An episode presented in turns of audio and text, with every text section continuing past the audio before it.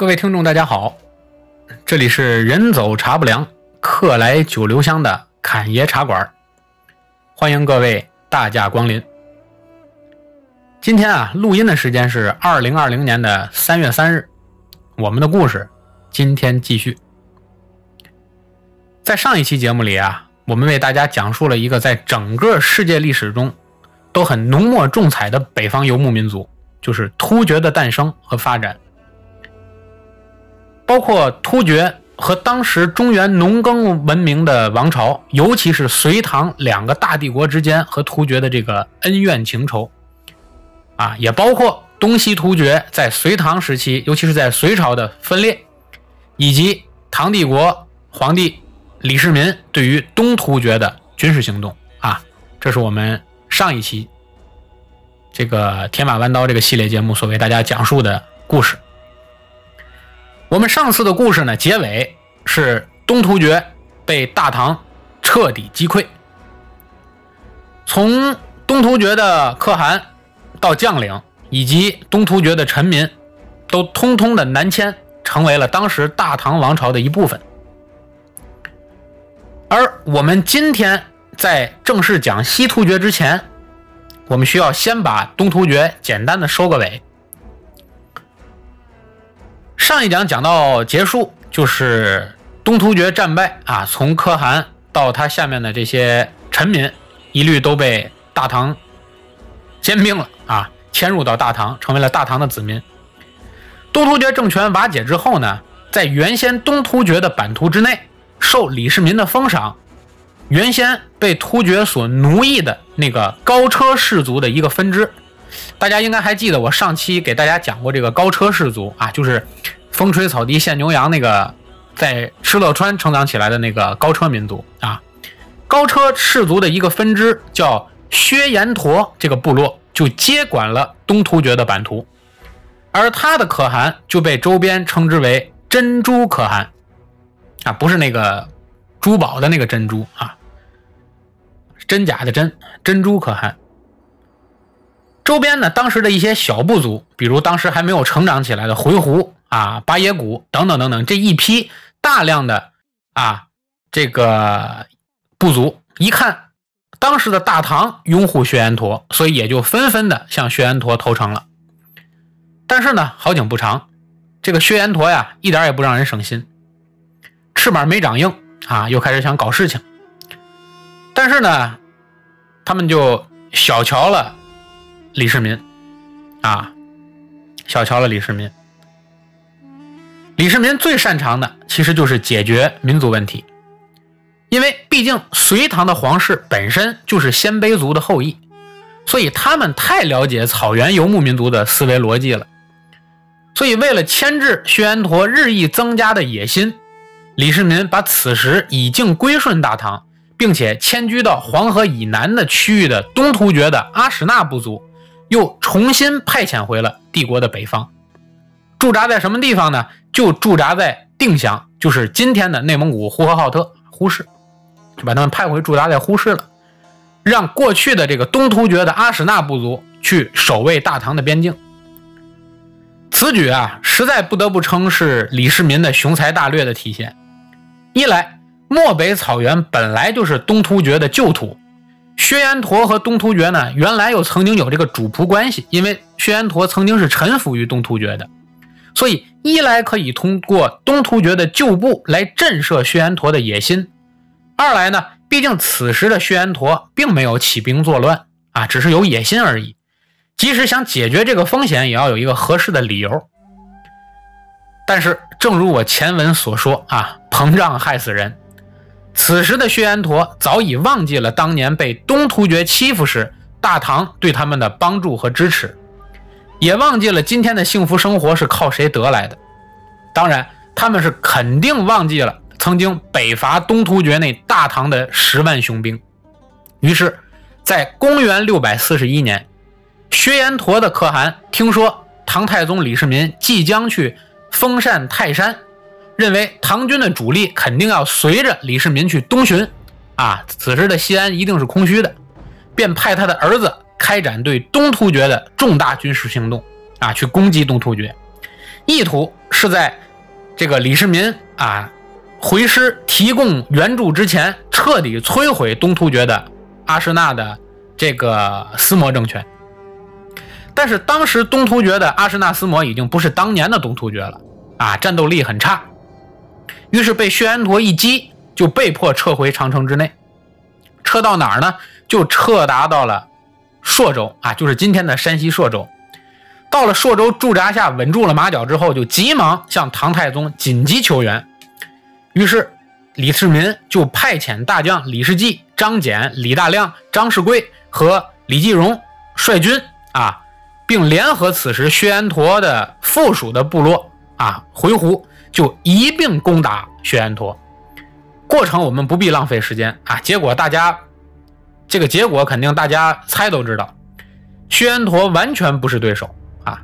于是李世民是彻底的解决了北方的边患问题。大唐王朝的北部边境一直延伸到了叶尼塞河，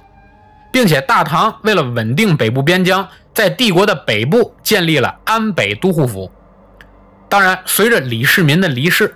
继任者唐高宗李治的生命的最后一年啊，和他当时的皇后武则天权力交接混乱的时候。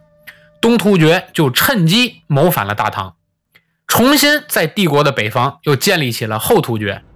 而随后大唐就联合之前我跟大家提过的那个北方的另一个游牧民族，就是回鹘啊，就把东突厥，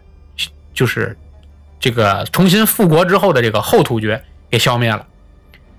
而大唐就是在原来突厥版图范围之内就拥立了回鹘，成立了新的汗国，叫叫回鹘汗国。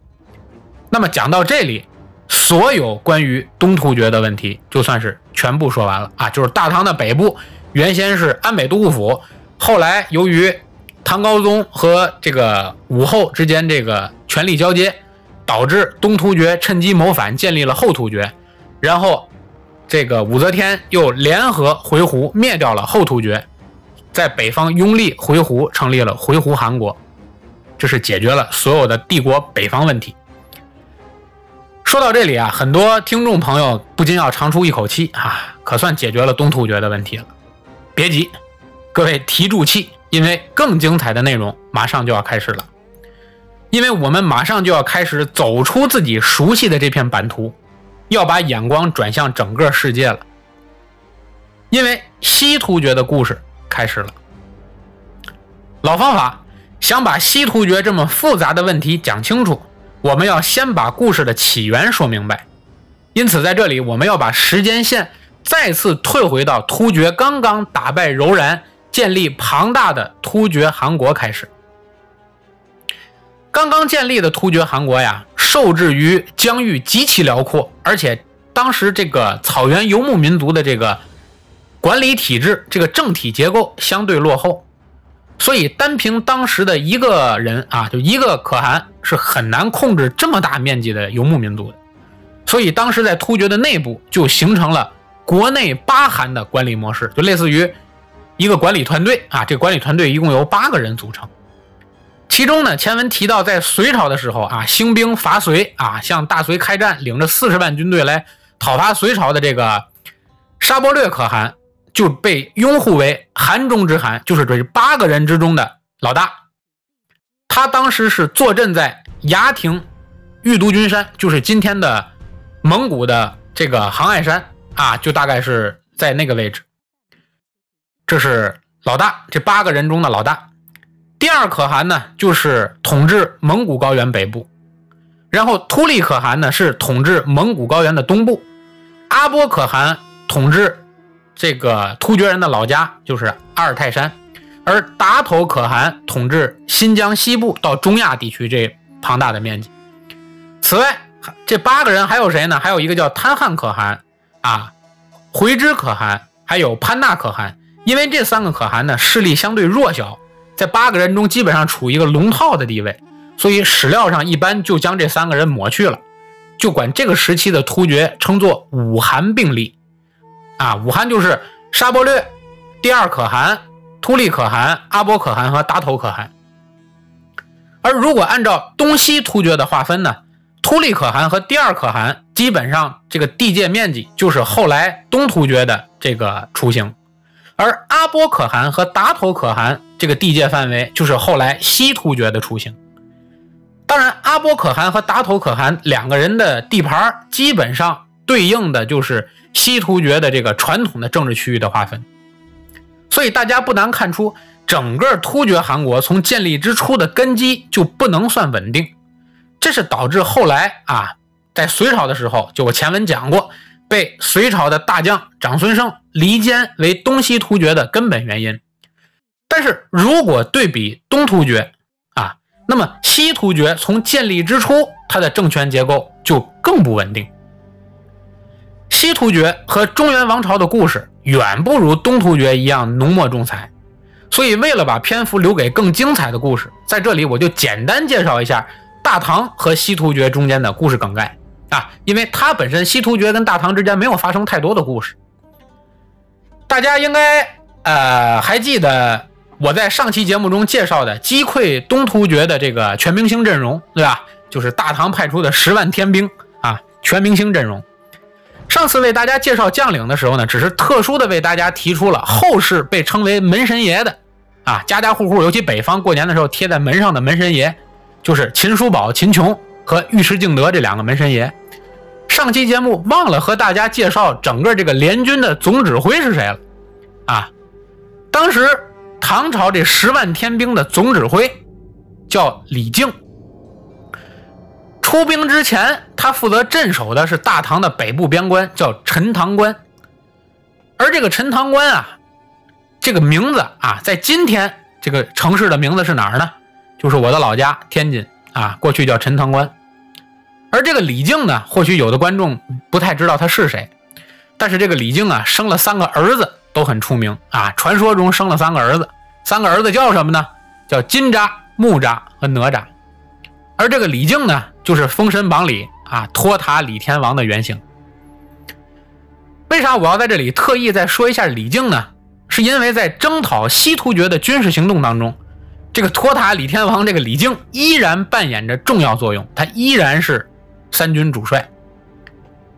大唐在灭亡了东突厥之后。逐渐把注意力转向了仍然控制着当时西域地区的西突厥，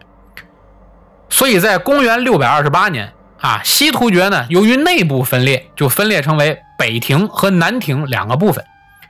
于是大唐就抓住了这个机会，在公元六百三十七年，刚才说过的这个李靖啊，就统兵大败了当时这个西突厥的邻居啊吐谷浑，就是。当时位于青海和甘南地区的这么一个地方武装，也就因为打败了吐谷浑，也就彻底斩断了西突厥赖以生存的南翼防卫。而到了公元六百四十年，侯君集率军就灭了西域的高昌，也就是今天在新疆吐鲁番地区的这个一个国家高昌。而到了公元六百四十八年，原来东突厥的降将啊投降到这个。大唐的阿史那家族的阿史那舍尔舍尔，他就平定了龟兹国，也就是今天新疆的库车地带，所以把西突厥周边的这些小的地方武装啊，就逐渐的一个一个都给拔除了。而由于西突厥分裂之后呢，势力渐衰，于是，在公元六百四十九年，在唐太宗去世之后，原来的西突厥降将阿史那赫鲁叛变了。自立为沙伯罗可汗，于是六百五十五年，唐高宗就派程咬金率军讨伐，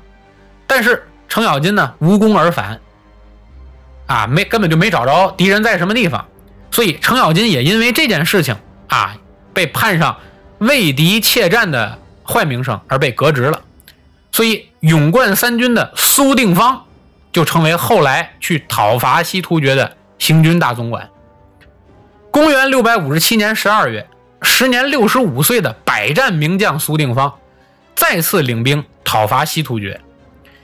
一直打到什么地方呢？打到今天的这个新疆的鄂尔齐斯河这个地方，两军相遇了。苏定方以一万人、一万唐军大破十万突厥骑兵，斩首数万计。啊，此时呢，天降大雪，这个雪厚啊，将近达到了两尺。苏定方顶风冒雪，兼程行军，追击突厥两百余里之后，在金牙山再次大败突厥，又斩首数万。啊，这个阿史那赫鲁这个可汗就仅带着身边的十余骑贴身保镖，逃至了当时的智什国，就是今天乌兹别克斯坦的这个这个这个坦塔干市啊，逃到了智什国。而被智石国国王擒获之后啊，因为智石国不敢惹唐军啊，被唐唐军大唐的军队打到这来的人哪敢收留，就把投奔到他那儿的这个阿史那赫鲁这个可汗啊，活擒生擒，就交给了唐军。至此，西突厥灭亡了。大唐帝国的文治武功在此时也就到达了极盛。成为了中国历史上疆域最辽阔的王朝，领土总面积达到了一千两百三十七万平方公里。啊，帝国的西部涵盖了今天的哈萨克斯坦的东部、阿富汗等等这些地区。东部地区呢，包括朝鲜半岛的三分之二，北部边境一直延伸到今天的西伯利亚，而南部包括今天的越南河内以北的地区，还有咸海、巴尔喀什湖。啊，贝加尔湖等等等等，都成为了大唐帝国的内湖。啊，大唐帝国的版图面积到达了极盛，因为解决了东东突厥和西突厥的问题。所以，故事讲到这里，西突厥和大唐的恩怨纠葛也就正式结束了。而随着之前我所说的后突厥被回鹘和大唐的联军所灭，在唐朝的中后期啊，西突厥的别部沙陀人就长期充当了大唐的雇佣军。并且在唐末乱世时期发挥了重要作用，而五代十国时期呢，后唐的开国皇帝啊李存茂，还有后汉的开国皇帝刘知远，他们本身都是沙陀人，应该也就是说，其实都是突厥人的后裔。而再往后，突厥在中国的史册上就逐渐淡出，直至彻底消失了。但是从中国史册中彻底谢幕的突厥人。并没有在世界的史册中消失，而是沿着阿尔泰山西迁了。突厥人西迁之路漫长而又遥远，前前后后的整个迁徙过程持续了将近五百余年。迁徙的基本路线就是从中国的阿尔泰山一直延伸到哈萨克斯坦，再迁到了乌兹别克斯坦，又迁移到了阿富汗。迁移到了伊朗、伊拉克、叙利亚，一直到小亚细亚，逐步渗透到了中亚和西亚。而其中最大规模的西迁主要有三次，分别是在十世纪初、十一世纪中叶和十三世纪。但其中前两次西迁受到了伊斯兰、伊斯兰这个教派啊，伊斯兰教东传的巨大影响，而第三次西迁则是蒙古帝国的西征直接推动的。我们在这里只做一个概述，后面我们会具体的说。我之前呢和大家聊过，游牧民族最怕的就是像隋啊、唐啊这样的大一统的帝国，而最擅长的就是征服那些小的割据、小的军阀小的领地等等等等啊。而无疑，当时黑海沿岸啊、地中海沿岸，还有小亚细亚半岛、中西亚地区，是突厥最适合生长的温床。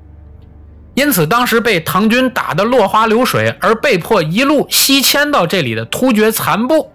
就像发掘了，就像发现了新大陆一样，在此就逐渐的定居下来了。啊，当时的咸海呢有两条河流注入，北边是希尔河，南边是阿姆河。起初，西突厥的这个西迁的西突厥人就在希尔河河畔安营扎寨了。而希尔河以南地区呢，当时是属于诞生于当地的农耕社会，是粟特人居住的地方。而慢慢的，突厥人就越过了希尔河，而刚刚落脚的突厥残部就跟到大城市混生活的人一样，首先要解决的就是找工作的问题。于是，在公元八世纪初啊，以打仗特别凶猛而闻名的突厥人，最初在中西亚地区的职业就是充当各个。这个地方武装的雇佣兵，而在这里，首先要跟大家特别解释一下，就是我们后面会涉及到几个大家平时接触比较少的穆斯林世界的专业词汇，为了保证大家能把这期故事都听懂，所以我们遇到一个就为大家解释一个啊。首先在这里为大家介绍的第一个专业词汇是哈里发。哈里发呀，是指在穆斯林世界啊，穆罕默德去世之后，伊斯兰尤其是阿拉伯这个帝国的政权元首的称谓啊，就是阿拉伯帝国的元首称为哈里发，是伊斯兰政治宗教的领袖。源于阿拉伯语的这个阿拉伯语“继承”这个词啊，翻译成汉语就是“继承”，原意呢就是代志者、代理人或者继承人的意思。后来就被演化成为阿拉伯帝国的元首的这个称呼，就叫哈里发。好，解释完哈里发了，咱们接着说突厥。前文中说，突厥人在希尔河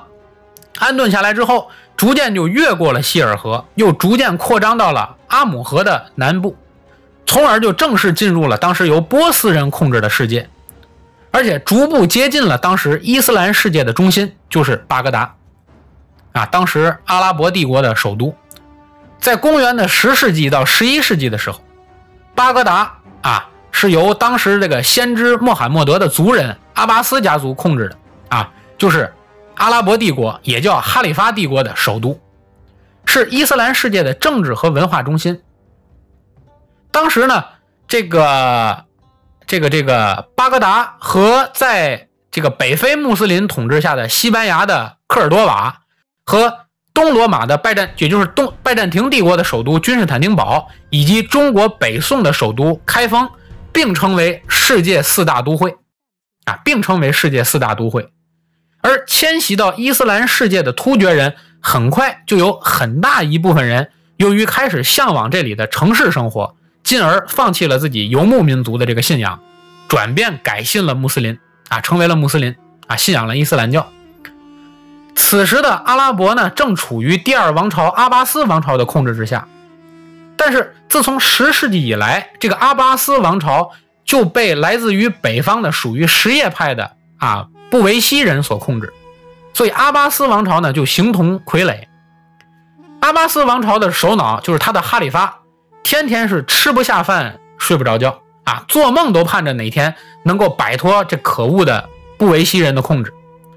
所谓啊，功夫不负有心人啊，对他来说的救星来了。起源于西突厥的一个分支部落乌古斯部落的塞尔柱人，在首领就叫塞尔柱这个人啊，在塞尔柱的率领下，就独立结成了一个部落团体。他们最先是定居在希尔河与阿姆河之间。这个地方叫布哈拉，而且这个部族全部改信了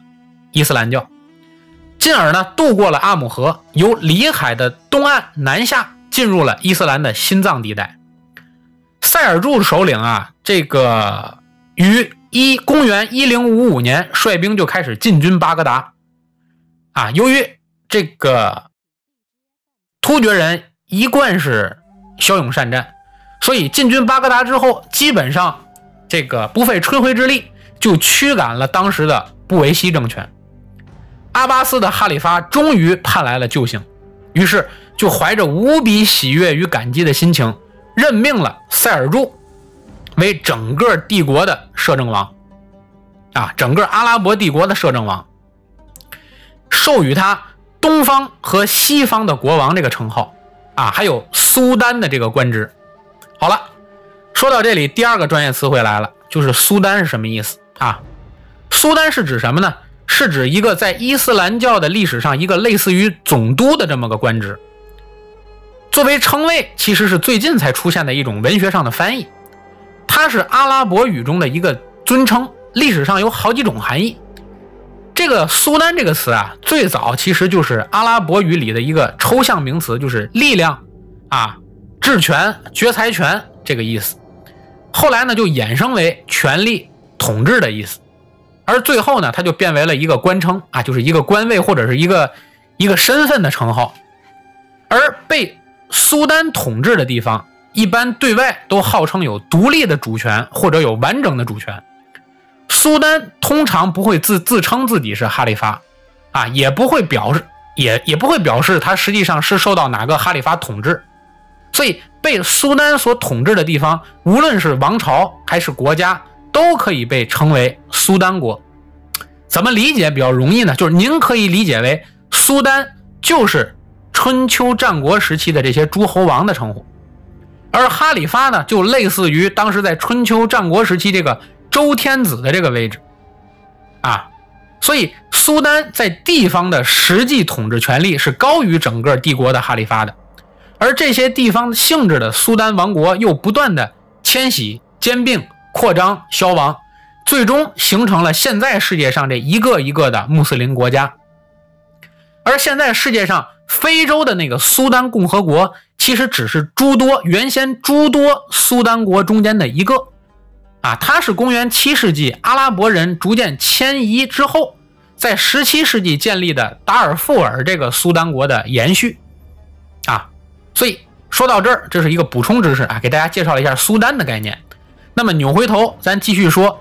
帮助阿拉伯帝国获得自治权的这个塞尔柱突厥人，由于塞尔柱突厥人为阿拉伯帝国立下了汗马功劳，而从此获得了实权的塞尔柱王公就逐渐开始野心膨胀，进而，在阿拉伯帝国内部，挟天子以令诸侯，建立了今天我们所说的这个塞尔柱王朝。随即呢，塞尔柱人就直接进驻到。帝国的首都巴格达，把持了伊斯兰的政治中心将近十一年。但是突厥人的扩张和欲望的野心并没有丝毫的收敛。公元一零七一年，塞尔柱人在小亚细亚半岛的东部啊曼斯科特击溃了当时拜占庭帝国的军队，就是东罗马的军队，俘虏了当时东罗马帝国的皇帝之后。一批又一批的塞尔柱人发现小亚细亚这个地方不错，就开始迁居啊，由这个巴格达迁居到小亚细亚去定居啊，而以伊斯兰拓边战士的身份开始蚕食东罗马，也就是拜占庭帝国最重要的也是最大的一块领土，就是小亚细亚这块地区。而由于突厥人的身是分批迁居的，所以一直到十二世纪中叶。由于是一批一批迁入的这个突厥人，就在小亚细亚半岛上形成了许多突厥人建立的地方政权，而这些迁居去的塞尔柱人，啊，这个王朝的首领，同样到了当地成立了这些小王国以后，也开始自称自己是苏丹，而在中南部科尼亚就建立了一个统一的政权，被称作罗马的塞尔柱苏丹国。此这时候呢。塞尔柱突厥人离开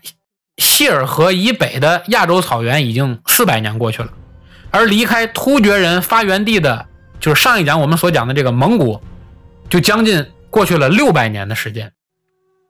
而他们经过了伊斯兰化和波斯化的双重过程，又先后和许多不同的民族，比如我前文提到的啊，和希尔河的粟特人，过了阿姆河以后的波斯人，以及他们帮忙的这个阿拉伯人，还有。阿美尼亚人以及希腊人大量的通婚，啊，却依然保持着他们的乌古斯突厥语，而也正是突厥的内部的这个统一的语言和文字的存在，所以即使大量的通婚，也维系了分散于世界各地的这个突厥人彼此之间的关联。说到这里，大家就应该明白了一个浅显的道理：热爱迁徙和扩张战争的突厥人。在那个时代，就好像蜜蜂，而伊斯兰教就好比附着在这个蜜蜂身上的花粉，因此一路就伴随着突厥人的扩张，在中亚、西亚以及欧洲不断的扩张自己的势力，向四面八方扩展着自己的教派以及信众的人数，而伊斯兰教的这个宗教热忱，加上固有的草原民族的战争法则。就成为了当时突厥人在中亚、西亚以至整个欧洲安身立命的法宝。突厥人在这片真主赐给他们的沃土上，近乎于疯狂地扩张着自己的版图和势力，啊，几乎打遍天下无敌手。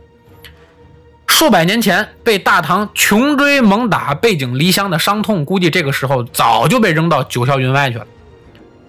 啊！还记得我之前跟大家说过，这个突厥人有个坏毛病吧？没错啊，爱膨胀。于是每膨胀必被打脸的宿命又上演了。而这次负责打突厥人脸的人要凶残得多，那就是蒙古的铁骑。公元一二四三年，成吉思汗的长孙啊巴都率领着蒙古大军，像东方的乌云一样压在了突厥人的乐土之上。一直在这片乐土之上，从未遇到过天敌的突厥人，没想到此时的自己和蒙古军队相比，战斗力完全不在一个等级上。啊，硬件上啊，这个战马和武器都远远不如蒙古大军优秀，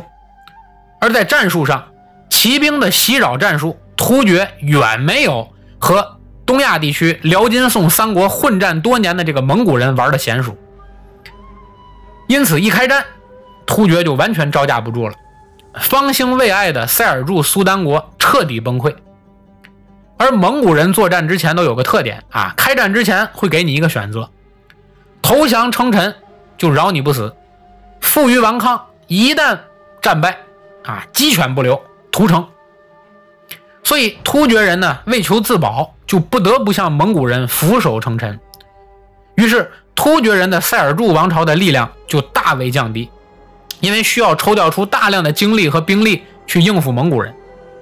因此他们就没有这么大的能力去兼顾自己境内的一些地方势力，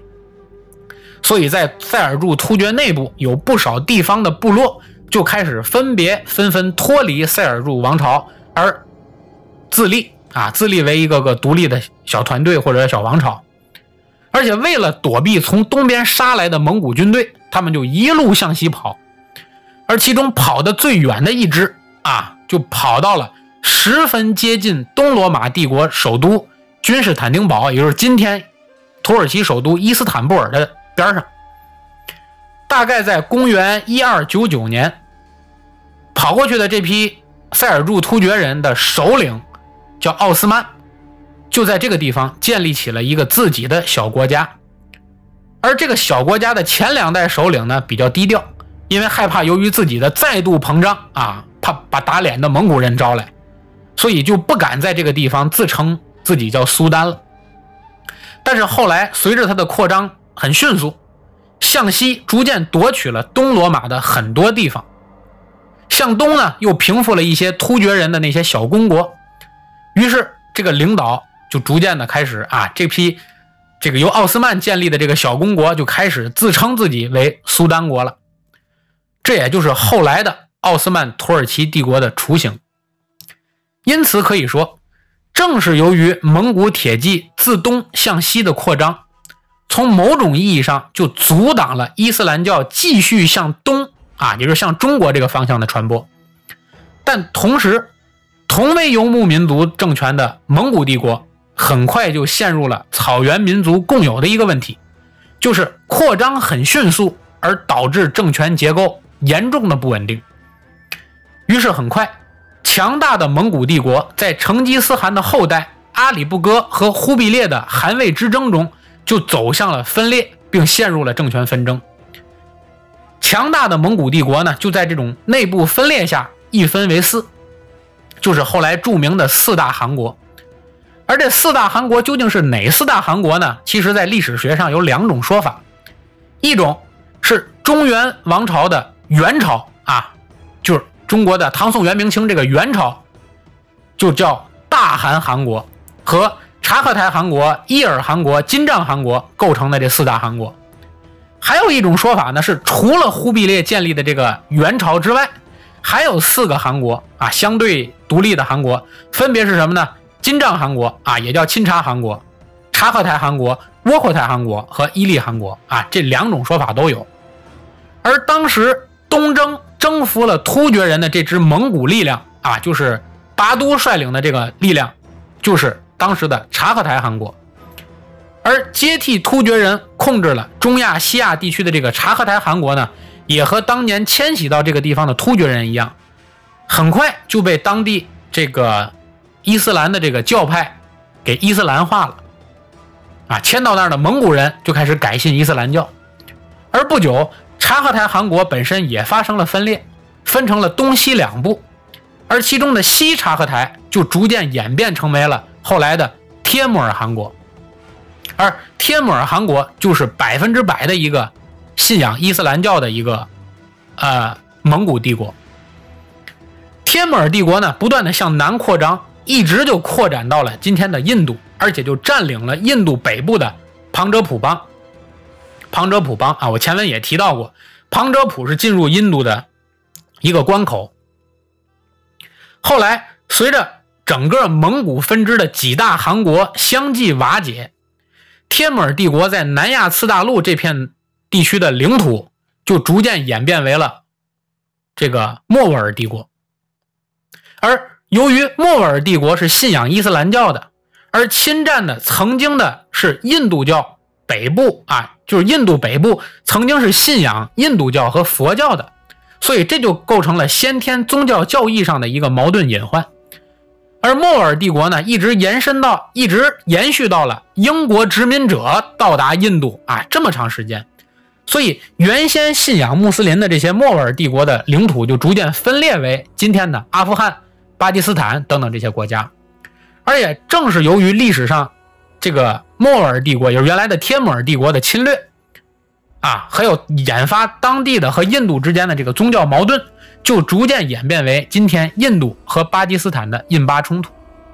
啊，这只是我们对于蒙古入侵的简单描述，而具体关于蒙古的话题，我们将在《铁马弯刀》这个系列节目后面，在做蒙古专题的时候，我们再做具体的介绍。啊，这是一段插叙。一段插叙过后，我们反过头来接着说，建立了奥斯曼土耳其的这个塞尔柱的突厥人。奥斯曼帝国的创立者奥斯曼是一个运气非常好的人，他选择立国的这个地方的对面就是异教，而且异教就是东罗马的首都啊，就是拜占庭帝国的首都。所以，当蒙古人冲散了以科尼亚为首都的塞尔柱苏丹国的时候，许多地方王侯纷纷自立。而当蒙古人由于自己内部纷争而最终撤退了之后，这些原先的地方自立的这些塞尔国苏丹人就开始纷纷的逐鹿中原，互相讨伐，就类似于战国时代。而奥斯曼呢，在小亚细亚的西北角，他的敌人就是拜占庭帝国，而且在信仰上本身也有纷争，因为拜占庭帝国是信仰基督教的，而当时的塞尔柱突厥人是信仰伊斯兰教的，所以由于这种信仰上的纷争。就吸引了很多没有用武之地的这些地方豪强去投奔他，帮他一起向西攻打东罗马，也就是拜占庭帝国的领土。奥斯曼的儿子叫奥尔罕，奥尔罕就攻占了不少地方，并且第一次参与了东罗马拜占庭的这个内争。当时拜占庭的皇帝啊有个政敌啊，皇帝跟他的对手要打仗的时候，就向这个奥尔罕求助。并且把自己的女儿就嫁给了他，所以奥尔罕就成为了东罗马帝国的驸马啊。所以自他以后，好多代的奥斯曼苏丹都有迎娶基督基督教的这个贵族之女为妻的习惯，上行下效。所以奥斯曼从贵族到老百姓就有和欧洲基督徒结婚的这么一个习惯，所以奥斯曼人的血统就混杂的特别厉害。所以到现在为止，很多奥斯曼土耳其的历史书上写他们不是突厥人的后代，但其实是谬传啊。他们毕竟是塞尔柱突厥人迁徙到那个地方的。而到了公元一四五三年，奥斯曼土耳其迎来了他无论是宗教历史还是国家发展史上最辉煌的节点。年仅二十一岁的奥斯曼土耳其的苏丹穆罕默德二世攻占了君士坦丁堡，彻底消灭了拜占庭帝国，也就是东罗马帝国。而东罗马帝国最后的皇帝君士坦丁十一世，也是整个罗马帝国最后一任皇帝，战死在了君士坦丁堡的城墙上。这个建立于公元前七百五十三年，历经了九十五任皇帝。缔造了整个西欧历史的庞大的罗马帝国，就彻底消亡在了塞尔柱突厥人的后裔的铁马弯刀之下。而君士坦丁堡这座耸立在博斯普鲁斯海港旁边、位于欧亚两大洲交界处的基督教世界的东部堡垒，从此就再也没有回归到基督教的世界里来。而今天依然是啊，信仰这个伊斯兰的土耳其的首都伊斯坦布尔的所在。所以，如果您今天去伊斯坦布尔旅游，会看到这个城市里有一个很怪的现象啊！伊斯坦布尔里竖立着竖立着两座拜占庭时期的建筑，但是它们隶属于不同的教派。一座是代表基督教的圣索菲亚大教堂，这是当时东罗马帝国的查士丁尼大帝修建的。这个查士丁尼大帝就是我们前面讲鼠疫时候聊到的那个皇帝啊。而另一座就是在奥斯曼土耳其占领了君士坦丁堡之后修建的蓝色大清真寺。两座建筑遥相呼应，这似乎就在为我们讲述着东这个罗马帝国的灭亡。和奥斯曼土耳其帝国崛起的往事。好，接着回头说这个奥斯曼土耳其，这个突厥人建立的庞大帝国呀，占领了君士坦丁堡之后，啊，又继续乘胜追击，扩张领土。经过了几代人不断的努力，奥斯曼帝国的疆域横跨欧亚非三大洲。啊，领土内部有什么呢？有现在的巴尔干半岛。中东地区还有北非的大部分领土，一直到直布罗陀海峡，啊，向西一直延伸到直布罗陀海峡，向东呢一直延伸到了里海和波斯湾，向北一直到今天的奥地利和斯洛文尼亚，向南一直到非洲的苏丹共和国和也门，啊，这个苏丹就是我们前面所说的那个非洲的苏丹共和国，总面积达到了五百五十万平方公里，人口数量达到了两千三百八十万。但是，命运的天平不可能一直向一边倾斜，而随着时代的发展，航海技术的兴盛，自罗马帝国覆灭之后一度衰落的基督教世界啊，这个欧洲，在大航海时代的影响下，逐渐开始又再次的引领了世界的潮流。在大航海运动的引领下，基督教国家开始在亚洲寻求自己的殖民地。并且通过他们的殖民贸易，获得了无数的财富。本来之前都是通过陆地到达欧洲，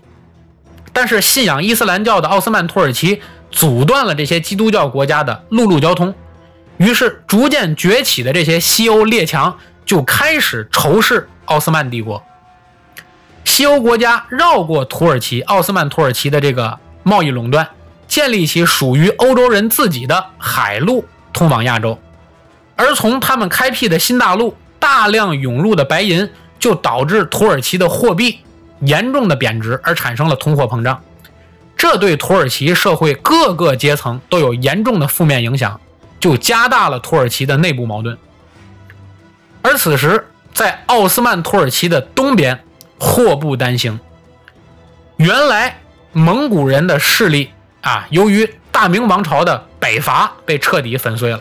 啊，我们前面有一期节目讲过，大明王朝北伐蒙古，啊，打败了鞑靼，打败了瓦剌，是吧？北伐蒙古，所以原先在东欧平原委曲求全的罗马人的奴隶斯拉夫人，大家听这个名字啊，斯拉夫人其实就是英语里这个 slave 这个词，就是奴隶的意思啊。斯拉夫人借着罗马帝国覆灭。就占领了基辅，成立了自己的独立王朝基辅罗斯。而正如这个名字啊，俄罗斯最早其实没有这个“俄”字，就叫罗斯，罗斯公国。斯拉夫语系这个“罗斯”是什么意思呢？在斯拉夫语系里，就是精于航海的人，就叫罗斯啊。当地就是斯拉夫语的发音，包括我们现在看这个英语，俄俄罗斯叫什么叫 Russia，也没有这个“俄”字啊，就是罗斯。所以，之所以后来啊，在汉语里翻译这个罗斯公国在前面加一个“俄”，是由于当时最早和这个新生政权这个基辅罗斯打交道的这个蒙古人的发音习惯。按照蒙语的发音习惯，凡是提及人名或者地名的时候，都习惯在前面加一个类似于“俄”的这个发音，所以罗斯就变成了俄罗斯。而到了清朝的时候，由于当时的清朝的北部边患就是这个俄罗斯，所以当时的天朝上国认为北方这个不开化的民族是夷狄啊，是是不开化的，因此就给当时这个国家起了一个外号，叫罗刹国。罗刹本来是佛教里恶鬼的名字啊，你可见就对这个国家的轻视是吧？所以后来为了外交的需要，你不能管人叫罗刹国呀，对不对？所以当时的满洲人啊，满族人就直接从蒙语里音译了这个词，因为蒙古人当时管这个国就叫罗俄罗斯，所以就直接音译了俄罗斯的叫法。所以按照中国的习惯和简称，又有了后来的俄罗斯、沙俄等等等等的叫法啊。所以。刚刚成立不久的这个基辅罗斯，就趁着这阵蒙古被大明打败的这个契机，借机向东迅速扩张，就占领了原先由蒙古控制的这个蒙古北境的大部分领土，啊，成立了一个自己的很庞大的一个国家，成立了沙皇俄国，而沙俄进而就与这个气势日衰的奥斯曼土耳其。就开始为了争夺地中海地区的实际控制权，展开了旷日持久的战争，而最后的战争结果是以奥斯曼土耳其战败结束的。但最后真正压倒奥斯曼帝国的最后一根稻草，其实是第一次世界大战。在第一次世界大战中，奥斯曼帝国就加入了同盟国，与德国、奥匈帝国等等就建立起了同盟国阵营。而对方呢是英国、法国、俄罗斯、意大利、美国啊构成的这个协约国，最后同盟国战败，导致奥斯曼帝国彻底解体。于是，一战过后，奥斯曼帝国的各个内部势力啊，就是原先这个塞尔柱突厥人内部的这些各个凝聚在奥斯曼帝国的割据势力，开始纷纷独立，就演变成了新的国家。到了一九二二年的十一月一日，这日子已经和现代社会非常近了。一九二二年的十一月一日，原先奥斯曼帝国的这个奥斯曼土耳其的这个苏丹制就正式被废除了。奥斯曼帝国的最后一任君主穆罕默德六世于十一月十七日离开了土耳其，新成立的土耳其。大国民民议会啊，这土耳其大国民议会在一九二三年签订了《洛桑条约》，得到了国际的国联认证这个承认。到了一九二三年的十月二十九日，建立了土耳其共和国。到了一九二四年的三月三日，原先的这个哈里发的制度也被也随着这个这个这个苏丹制的解体而正式被废除了。所以，奥斯曼原先的皇室。就被列为了不受欢迎的人，而被彻底驱除出境。至此，原先的奥斯曼帝国就彻底灭亡了。而在原先的疆域上，就纷纷建立起四十多个国家。就原先塞尔柱突厥人建立的这个奥斯曼土耳其帝国，在一九二三年、二四年就纷纷独立出了四十多个国家，分别是土耳其、匈牙利、保加利亚、阿尔巴尼亚、塞尔维亚、克罗地亚。波黑、马其顿、希腊、叙利亚、黎巴嫩、以色列、约旦、伊拉克、科威特、沙特、阿联酋、卡塔尔、巴林、阿曼、也门、埃及、利比亚、突尼斯、阿尔及利亚、摩洛哥等等等等。所以大家看这些耳熟能详的国家，实际原先都是奥这个突厥人塞尔柱突厥所建立的这个奥斯曼土耳其帝国的控制范围之内的。所以啊，这个我最最亲爱的听众朋友们啊，讲到这里，突厥人的历史才算真正结束。而至今为止，某些区域的恐怖主义依然打着泛突厥主义的旗号，披着宗教伪善的外衣啊，依然危害着地区的安宁和世界的和平。所以，只有真正了解了整个突厥人的历史。才能知道这些恐怖主义所宣扬的这个泛突厥主义和领土问题，完全是没有任何历史依据的无稽之谈。所以，相信我们这期这一系列节目能够为您彻底说清自隋唐开始到今天为止整个突厥人的变迁的历史。而在历史的不断推演和人种的不断交融中，可以说，曾经的突厥人的血种可能已经早已经不复存在了，啊，人种在不断交融。但如果从基因序列上看，任何一个人种和民族都依然存在在这个世界上。所以在此啊，我们不得不回顾一下整个突厥从建立啊到跟中原王朝发生关系，一直到分裂成东西突厥，到东突厥加入到这个大唐的版图，后来又再次独立成为后突厥，又被大唐彻底灭掉，然后导致西突厥西迁，然后紧接着和西在中亚、西亚、小亚细亚和欧洲这一系列的发展的故事。不得不让人有诸多的唏嘘和感慨，啊，这也是我们这个《铁马弯刀》这个系列之所以有吸引力的关键所在。而今天世界上可能有诸多的矛盾、诸多的话题，也都是由于这历史上的一次一次的游牧民族的迁徙和一个一个庞大帝国的建立和分裂所导致的。所以在这里啊，我们要以一首著名的唐诗。来结束我们这个突厥的故事，大家很熟悉这首诗：“